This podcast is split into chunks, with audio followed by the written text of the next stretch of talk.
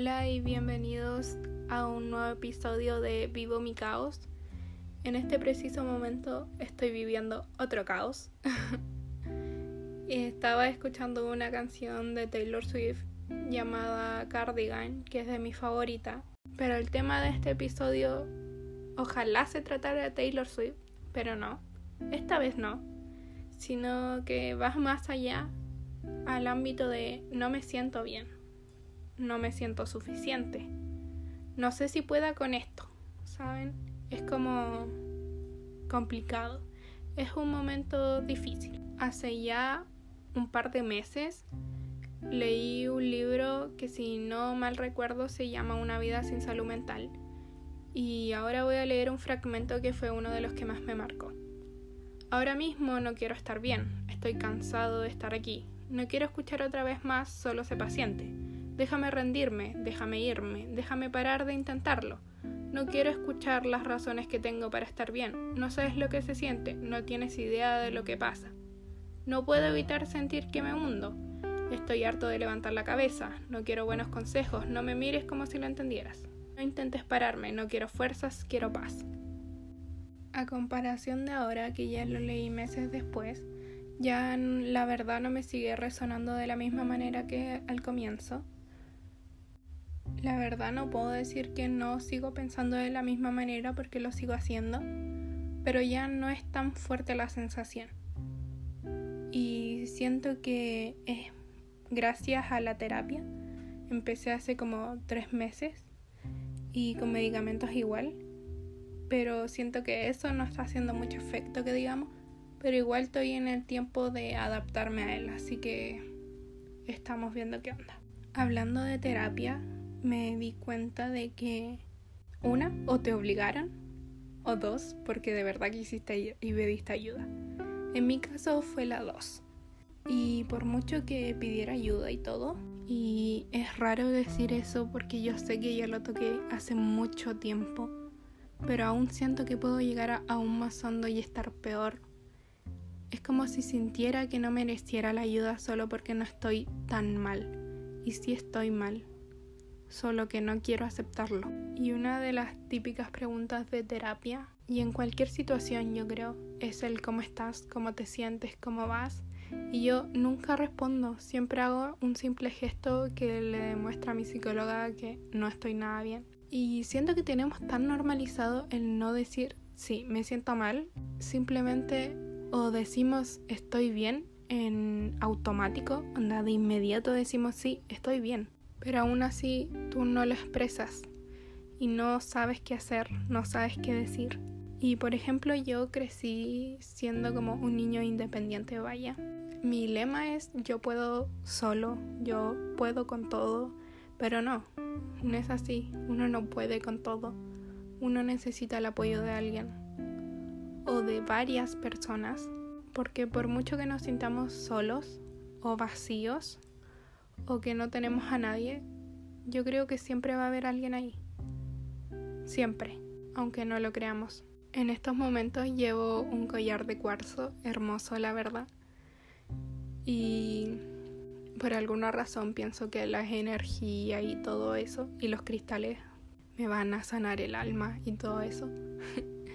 y lo cual no es tan falso, no es tan errado, porque si uno se metiera en el mundo de la espiritualidad se daría cuenta de muchas cosas y yo siento que uno conectaría consigo mismo y su energía y todo lo astral.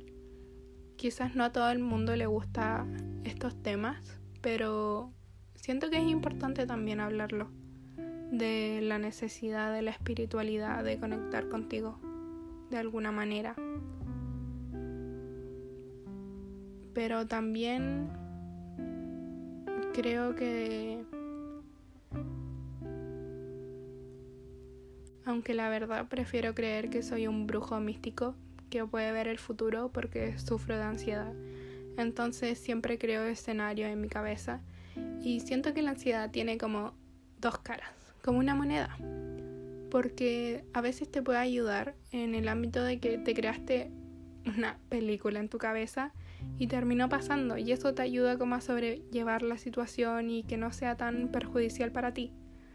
Pero el otro lado es que si esa película que te hiciste en la cabeza nunca pasó o que nunca va a pasar, simplemente martirizas a tu cabeza y le das vuelta una y otra vez y nunca pasó, nunca va a pasar y eso es lo negativo. Y como dice el dicho, ojo de loca no se equivoca. Así que prefiero creer que soy un brujo místico. Me reconforta más, aunque también siento que eso está mal. O sea, no ser brujo, eso me parece genial, sino en el ámbito de no decir las cosas por su nombre, porque no me gusta decir que tengo ansiedad. O sea, muchas personas que me rodean lo saben, pero no es algo que me gusta decir, porque es como, no sé, algo que me impide hacer cosas en mi día a día, salir a la calle, salir a comprar, socializar, y no me gusta. No me gusta que exista la ansiedad, no la entiendo. No comprendo la existencia de la ansiedad. Algo que he escuchado mucho y que también me pasa es que no nos gusta estar con nosotros mismos. Y no es como que no podemos estar con nosotros mismos, puesto que es nuestro cuerpo. Pero me refiero a no pasar tiempo queriendo estar con nosotros, conectar con nosotros. Y llega al punto de que haces mil cosas para no pensar y no conectar con los sentimientos que estás sintiendo en el momento. Y siento que tiene mucha razón eso, puesto que yo, persona que sobrepiensa mucho, no me gusta no estar haciendo algo por eso mismo. Pero también a la vez es porque no me gusta estar conmigo, porque me caigo mal. No me gusta ser yo, no sé quién soy, la verdad. Y trato de evitarme lo más posible. Y en el único momento en donde no puedo evitarme es cuando duermo o cuando estoy intentándolo, porque me cuesta mucho y es el único momento en donde sobrepienso, porque no hago nada, simplemente me acuesto y es lo único que tienes que hacer y no puedes hacer más porque si te mueves o ves tu celular, tu cerebro se activa y ya no puedes dormir. Y más encima, si llevas sobrepensando sobre algo en el día, tu cabeza lo vuelve un sueño y esto es aún peor y se vuelve una pesadilla o algo por el estilo. El sentirse mal se ha vuelto mi, mi vida. Toda mi vida se centra en sentirme mal, en la depresión. Y siento que está muy mal eso, porque no debería ser así. Perdí literalmente toda mi adolescencia en esto. Y sigo siendo adolescente, pero ya voy a pasar a ser adulto y sigo teniendo esto. Así que no es algo que me gusta. No es algo que debería pasar, ¿saben? Es raro, muy raro el tema de la depresión. Porque, no sé, a veces quisiera que viniera con una advertencia y hacer lo posible para que no pasara. Pero no sé si se pueda como evitar que ocurra. Yo creo que sí igual, porque si no todo el mundo tendría depresión. O quizás sí todo el mundo la tiene y no lo dice. Wow. Espero no sea el caso, la verdad. Y la cosa es que se me olvidó. Yo y mi déficit atencional no diagnosticado está atacando mi cerebro. Se me fue todo el hilo de la conversación.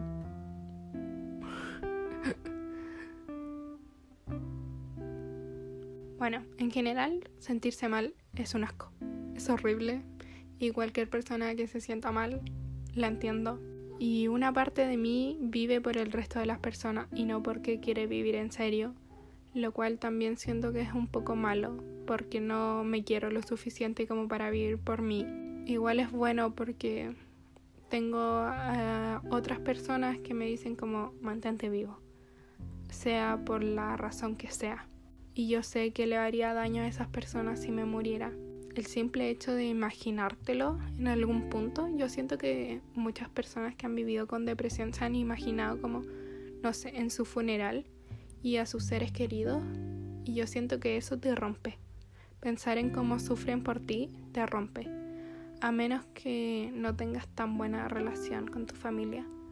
Pero de todas maneras te rompe, porque yo hace no mucho empecé a tener una buena relación con mi familia Igual me lo imaginaba e igual me rompía el corazón pensarlo. El pensar como cuánto sufriría tal persona. Pero después me acordaba de que no estaban aquí por mí. O sea, me explico. No están ahora en el presente. Vaya. Y ya dejaba de importarme, pero ahora sí lo están. Y ahora sí me importa. Pero de todas maneras no quita el hecho de que siga doliendo. De hecho, tengo una profe que la quiero demasiado, la amo, la adoro. Es lo mejor del mundo. Yo le contaba la mayoría de las cosas que me pasaban. Yo le decía cuánto quería morirme y también le mostraba cuándo me hacía daño. Yo lastimé mucho a esa profe. Lo sigo pensando porque no puedes evitar eso. Cada vez que le cuentas algo así a una persona, la lastimas. No porque quieras, sino porque le duele el saber que otra persona está sufriendo.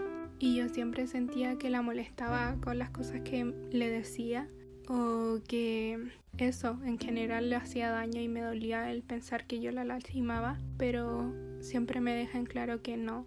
Y cada vez que me veía, me preguntaba cómo estaba y yo nunca sabía qué responder, siempre quedaba como, no lo sé, evitaba la pregunta y ella volvía a preguntar hasta que le respondiera algo. Yo soy de las personas que suele pedir perdón por cosas que no debería pedir perdón y a ella le solía pedir perdón por expresarme por cosas que no eran mi culpa y me decía que no era mi culpa tal cosa, no debería sentirme así. Me conoce a tal punto de que sabe que me tiene que decir como las cosas tal cual para de verdad entenderlo. Y a veces aún así, aunque me diga las cosas, sigo sobrepensando y me sigue repitiendo de que no debo hacerlo, que no es mi culpa y etcétera. Siento que es muy importante que una persona haga eso, porque una persona que sobrepiensa necesita tener las cosas claras, tenerlas bajo su control. Ay, suena feo decir bajo su control, pero se entiende. Y una persona que llega a tu vida a explicarte las cosas con cariño, con paciencia, es maravilloso, es la perfección. Y simplemente fue un desahogo. Y con esto concluyo el episodio de hoy. Y si alguien se sintió representado, en serio lo lamento, porque sé lo que es vivir así, he vivido así muchos años. Y el pensar que alguien también se sienta así es feo, porque no quisiera que pasaran lo mismo que yo. Así que mi mejor consejo es buscar terapia, pero también sé que eso es un privilegio que no todo el mundo puede tener. Pero no creo que sea algo tan imposible. Y también como un consejo extra es encontrar una buena playlist para bailar y disfrutar un rato y leer buenos libros. No de autoayuda porque la mayoría son una porquería. Igual ayudan un poco, supongo, esa es su misión. Pero mm, no la mayoría. Pero sí, la música es buena. Y tomar el sol, porque a veces somos como plantitas necesitamos agua y sol y cariño y que alguien nos hable. Porque si no sabían, las plantas crecen más fuertes y más bonitas si le hablas y les comunicas.